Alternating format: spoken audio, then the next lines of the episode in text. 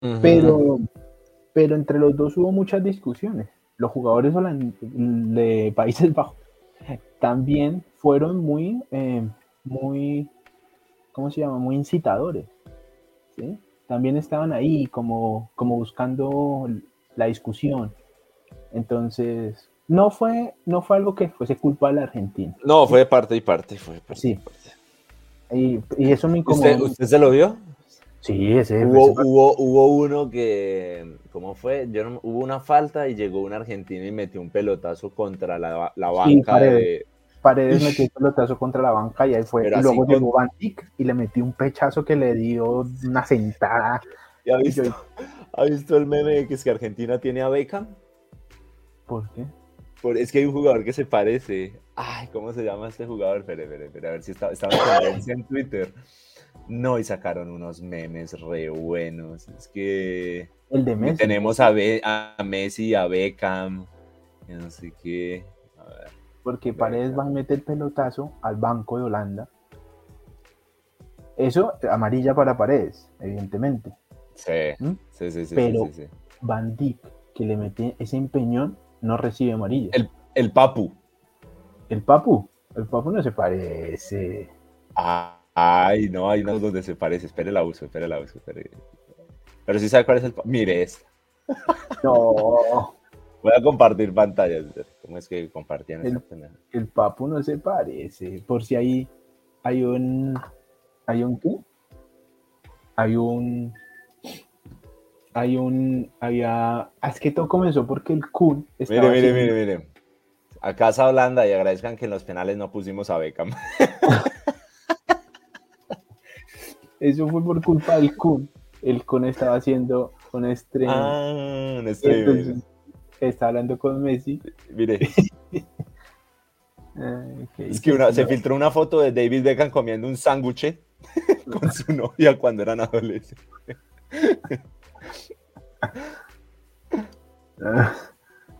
No creo que examen esté difícil.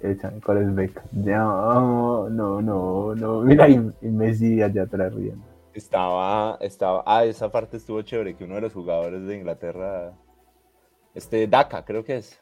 Saka. Saka, que se quería tomar una foto con Beca. sí, ve, pero todo el mundo molestando. Muy bueno. Uy, tenemos un corazoncito. De Gerardo. De Gerardo. Uh, somos influencers. Toca buscar un nombre artístico, Celi. ¿Cómo nos vamos a poner? Uy, no sé. No, es que ya ves cuando. ¿Usted tiene la camiseta de Colombia abajo? Sí, tengo una camiseta. Yo que tengo debajo.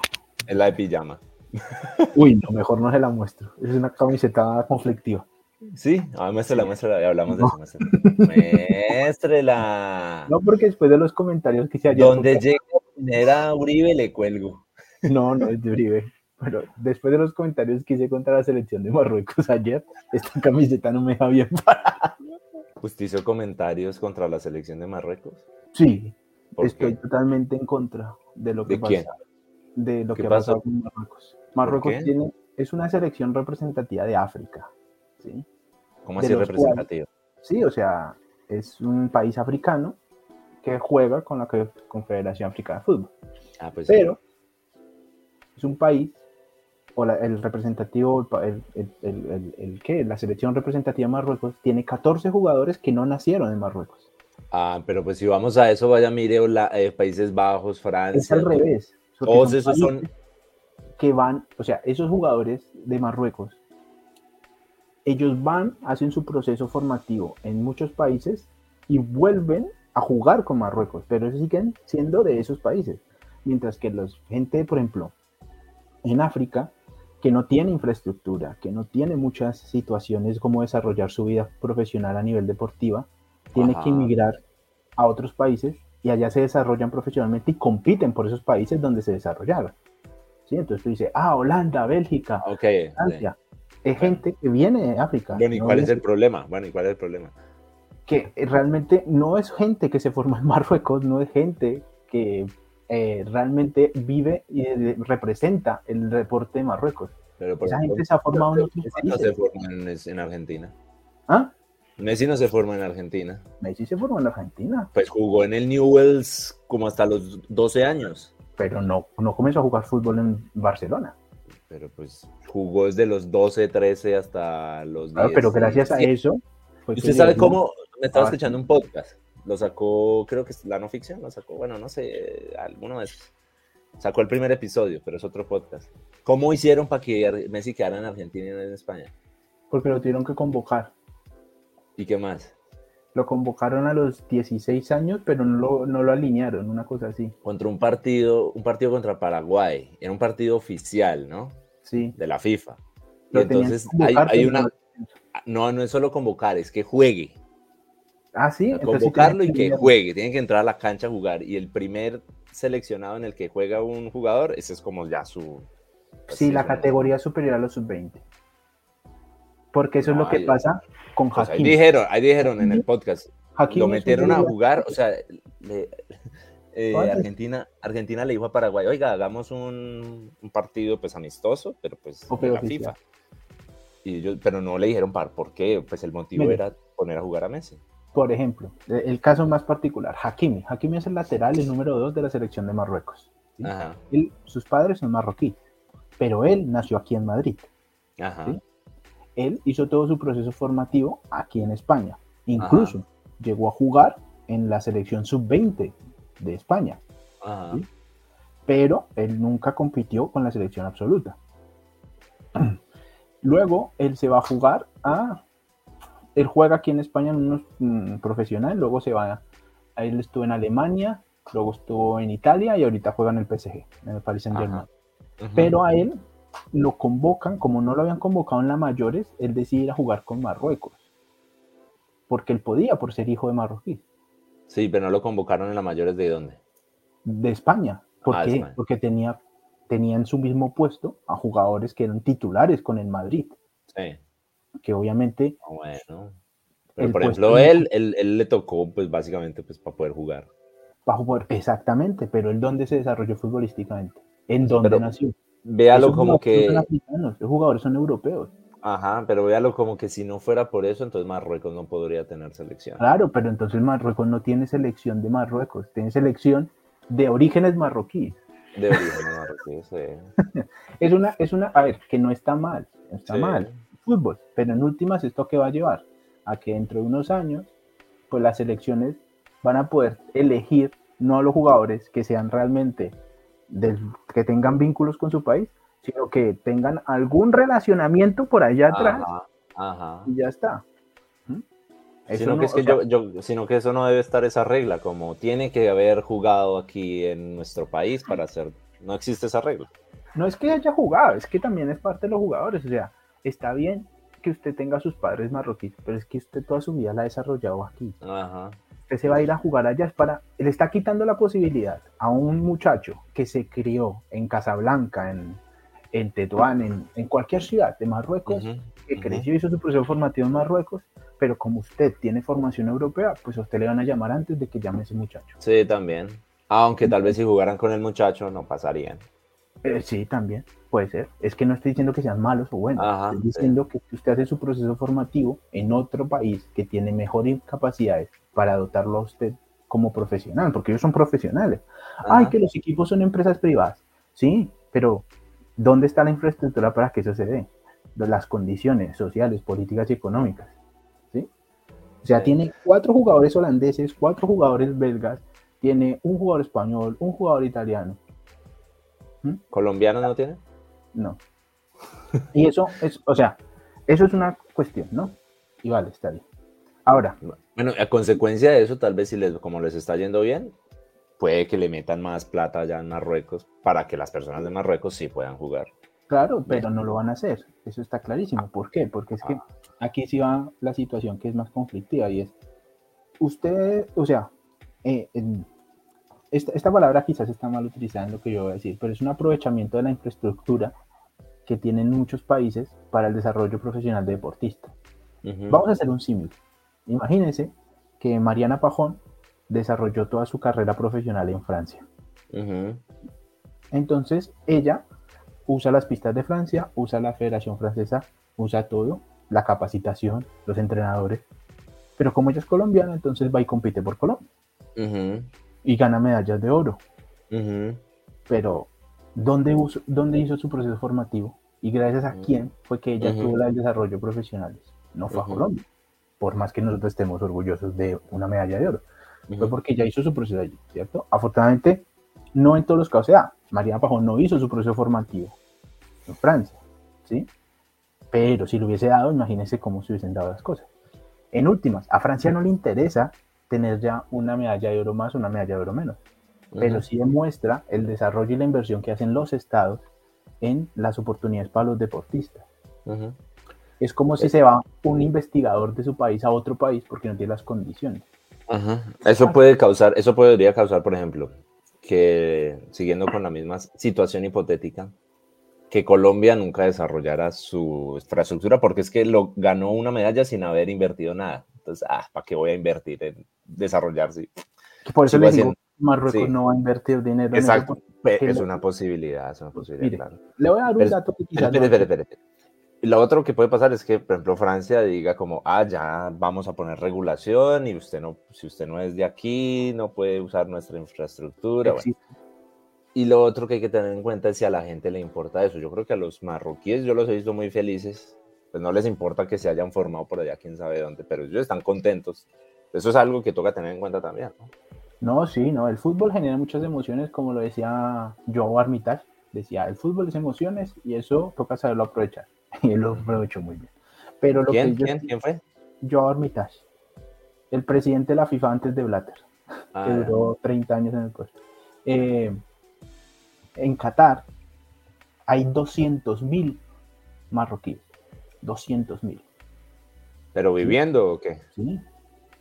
Y tiene 4 millones la población Qatar. Explíqueme primero eso. Obviamente para ellos quizás es como para nosotros en Sudamérica ir a, Estados Unidos, no sé. El 5% de la población es marroquí, es harto. Sí, pero eh, Marruecos tiene una capacidad grandísima, tanto de producción, eh, punto estratégico porque la entrada al Mediterráneo, la costa norte de África, es el punto más cercano de África con Europa.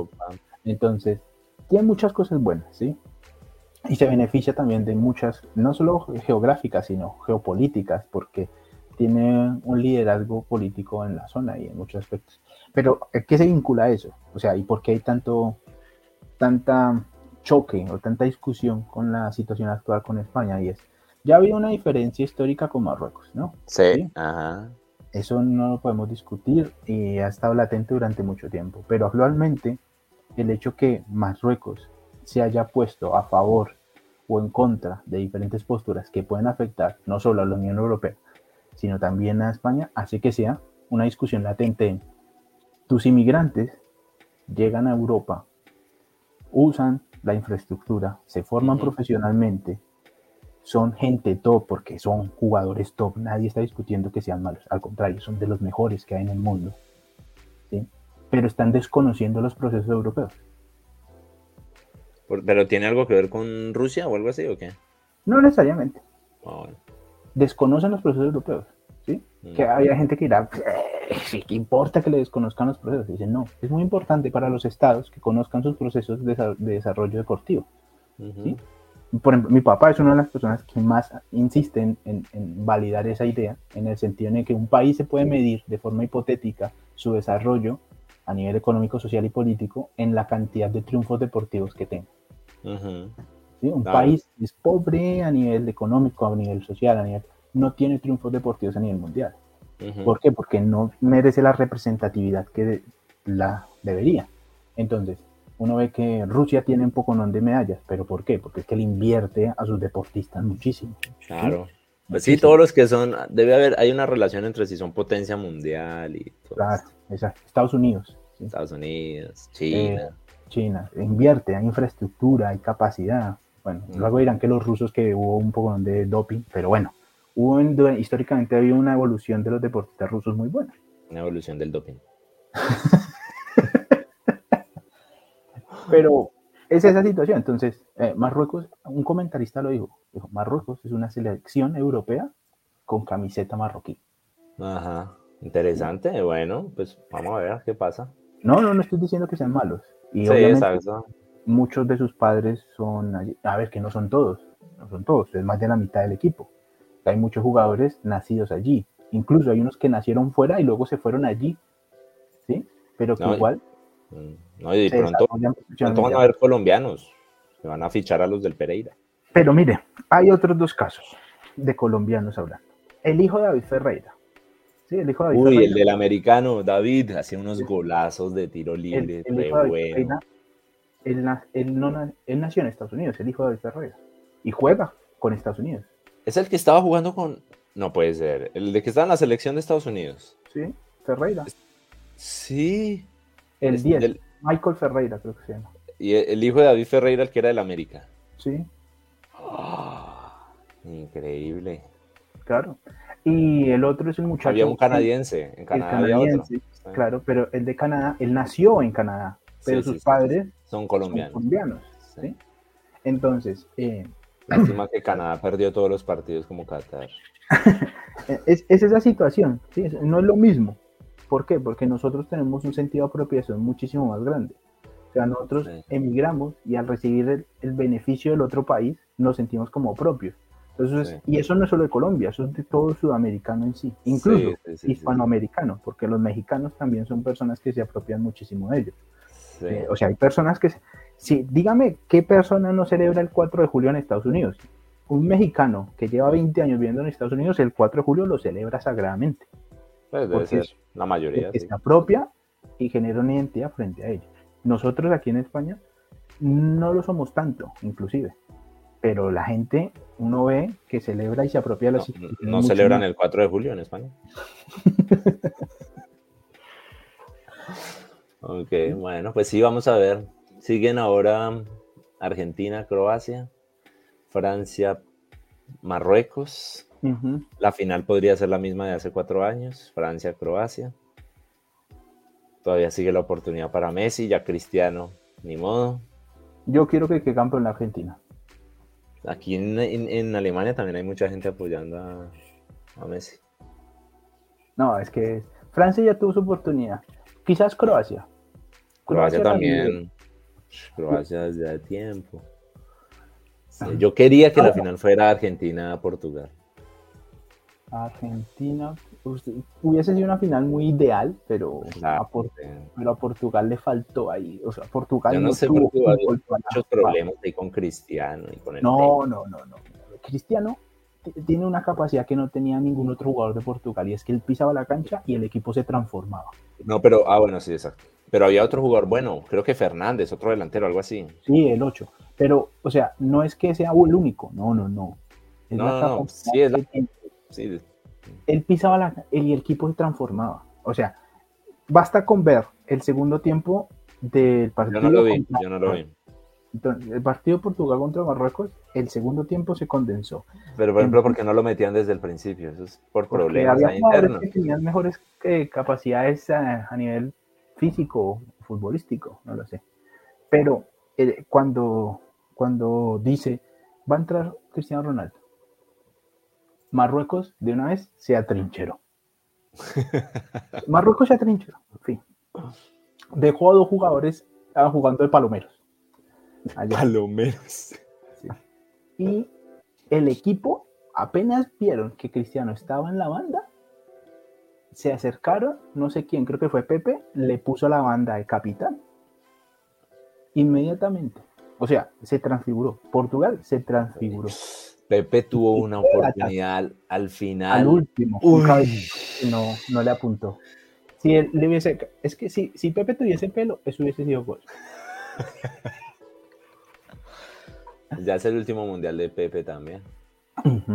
Pero, pero dése cuenta, o sea, la actitud de tener a una figura tan pesada a nivel representativo como Cristiano Ronaldo y no saberlo aprovechar.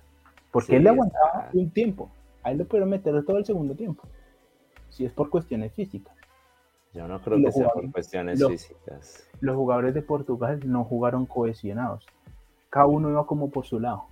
Yo no Mientras- creo que, que hubiera sido por físico. Y Marruecos, Marruecos tiene muy buen fútbol. Muy buen fútbol. Ah, no he buscado qué horas son los partidos acá en Europa.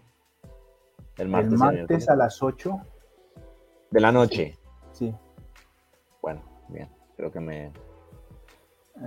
Esto es. No, seguro.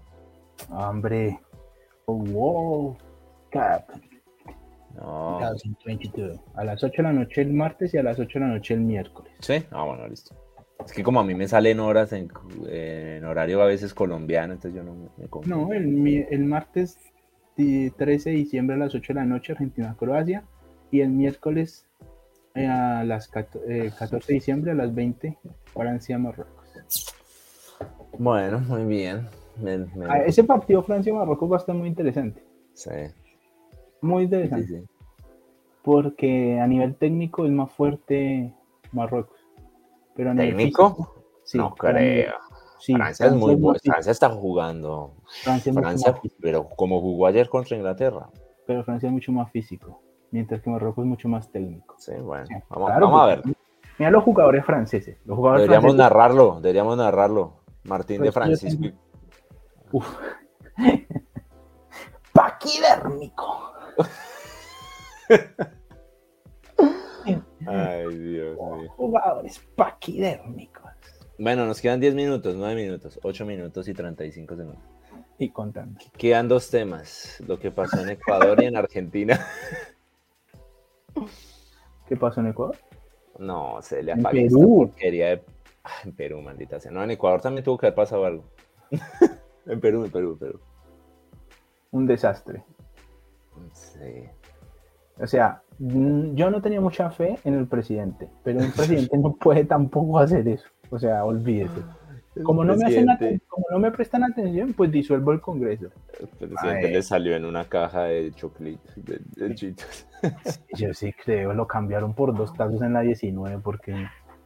No, Pero mm, yo estaba leyendo que Perú tiene como algún problema ya de fondo en su constitución, porque a cada rato, pues, cambiando presidente.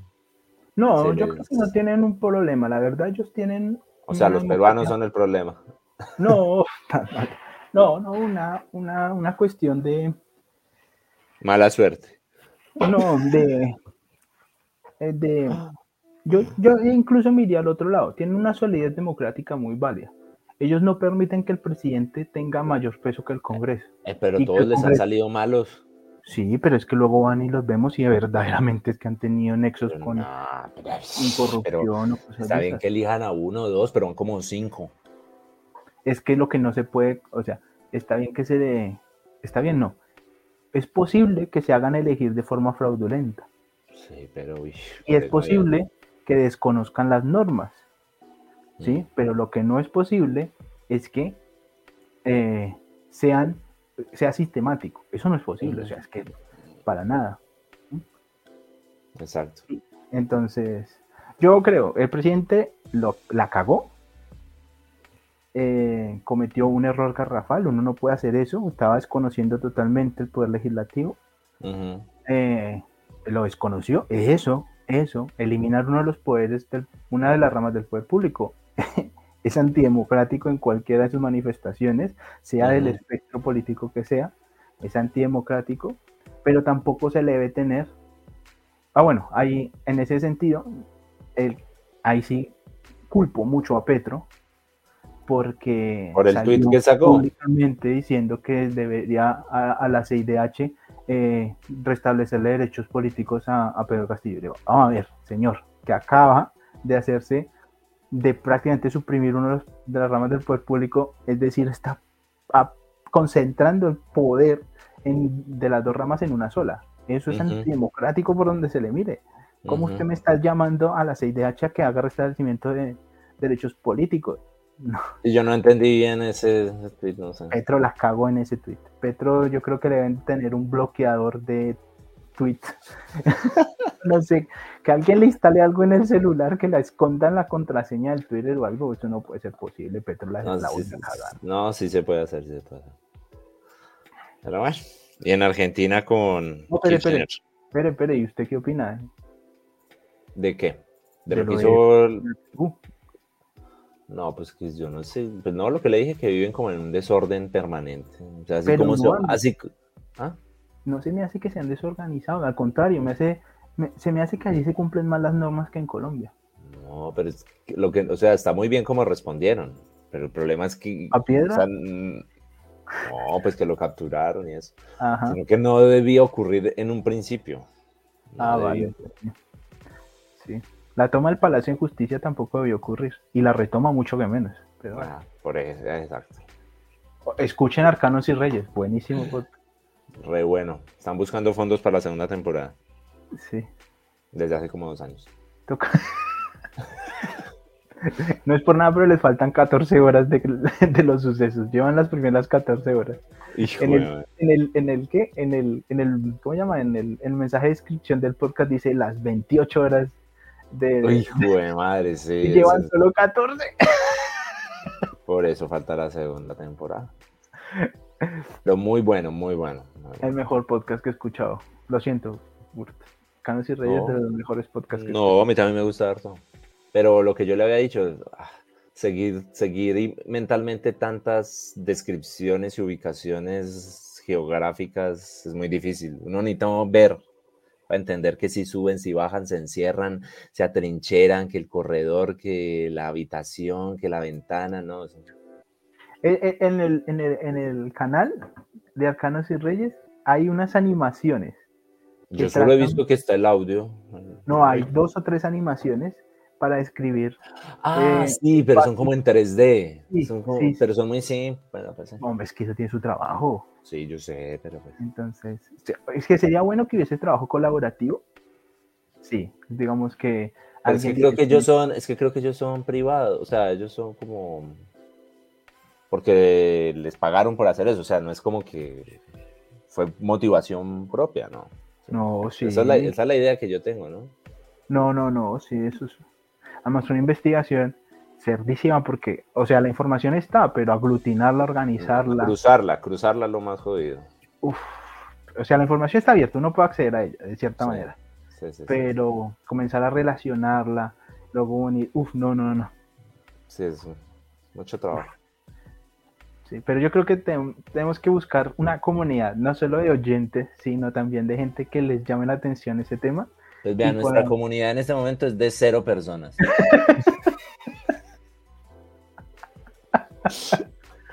Harto que vamos a ayudar. Yo creo que ayuda más, ayuda más. Ah, pero yo soy Betancourt- muy, Ayuda yo más soy- Betancourt que nosotros.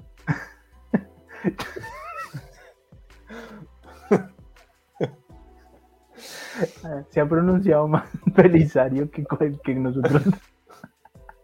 No, lo otro que le iba a decir que era. Ah, no, lo de la Argentina lo de Cristina Fernández, y otra cosa que ya me olvido. apunte, hombre, es que usted no apunta. Sí, lo de Cristina que la habían condenado, pero como que eso en Argentina, o sea, como que, ah, sí, ella sigue ahí, no pasa nada. Yo creo que ese fue un juicio más político que cualquier Sí. otra cosa. O sea, no, no, no la van a meter a la cárcel, de verdad.